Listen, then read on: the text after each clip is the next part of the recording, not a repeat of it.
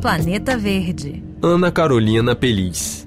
Você já ouviu falar dos produtos químicos eternos? Apesar de desconhecidos da maioria das pessoas, estes poluentes fazem parte de nossa vida e estão em quase todos os utensílios domésticos. Estas substâncias tóxicas, onipresentes e invisíveis, são extremamente resistentes e se acumulam em nossos organismos e no meio ambiente, se transformando em um verdadeiro problema para os ecossistemas e a saúde humana. Para ter uma ideia desta poluição, o consórcio de jornalistas Forever Pollution, que engloba 18 países europeus, realizou uma investigação inédita que mapeou a presença dessas substâncias na Europa, revelando que o continente está massivamente contaminado por estes poluentes eternos. Para explicar como foi realizado o mapeamento, o Planeta Verde conversou com a jornalista do Le Monde, que coordenou a pesquisa na França, Stéphane Aurel.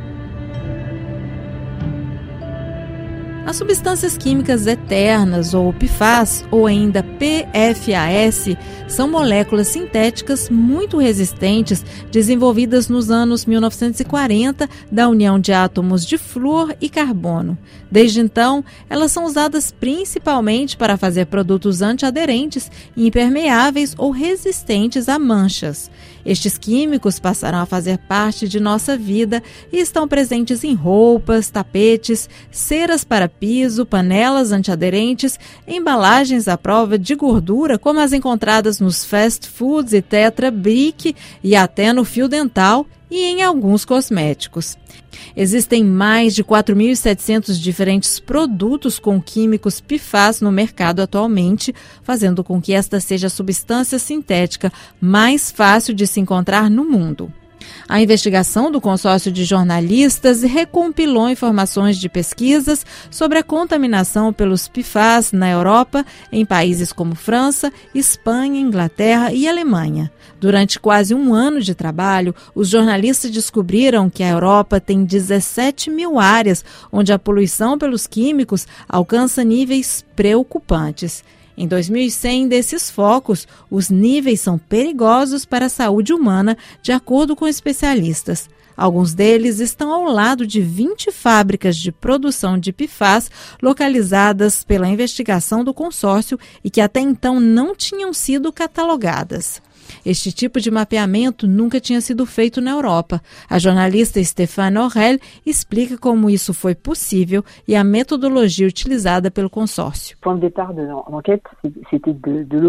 O ponto de partida da investigação foi localizar as indústrias produtoras de PFAS. Não existem muitas, porque é uma tecnologia complexa. Percebemos rapidamente que existiam muitos outros lugares importantes em termos de contaminação ambiental, além das indústrias. Então, nós encontramos uma metodologia usada por cientistas americanos para mapear os lugares provavelmente contaminados nos Estados Unidos. Decidimos adaptar essa metodologia com o apoio desses pesquisadores americanos. Por isso, falamos que fizemos jornalismo revisado pelos pares, com apoio científico e validação por cientistas dos métodos que utilizamos.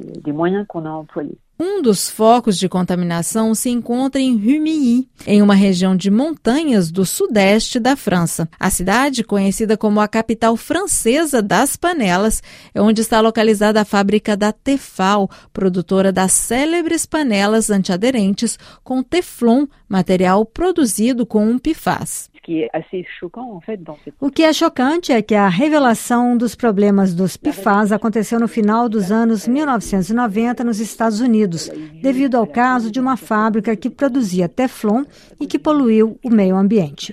Temos na França uma usina Tefal que fabrica o Teflon e nunca passou pela cabeça das autoridades testar a água em volta da fábrica para saber se existia o PFOA, o PFAS que era utilizado até pouco tempo para fabricar o Teflon. A primeira vez que isso foi feito foi em janeiro de 2022. Mas a contaminação gerada por estes químicos não se concentra apenas em áreas onde estão localizadas as indústrias produtoras, já que uma vez liberados no meio ambiente, as moléculas são transportadas facilmente pela água e poluem lugares distantes do foco original. Apesar disso, o problema é pouco conhecido, por isso a investigação também teve o objetivo de alertar a população.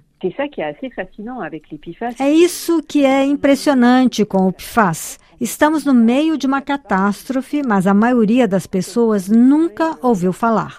É como se descobríssemos o problema dos agrotóxicos no mesmo estado que estamos atualmente, mas sem termos passado por todas as etapas anteriores. Acho que é um choque para a opinião pública descobrir essas substâncias que são realmente desconhecidas. Além disso, o nome delas é complexo e não ajuda na compreensão do assunto. Mas o objetivo principal da investigação do consórcio Forever Pollution era de pressionar os governos europeus e mundiais para agir. A União Europeia trabalha atualmente em uma proibição de todos os tipos de PFAS. O Planeta Verde fica por aqui. Até a próxima.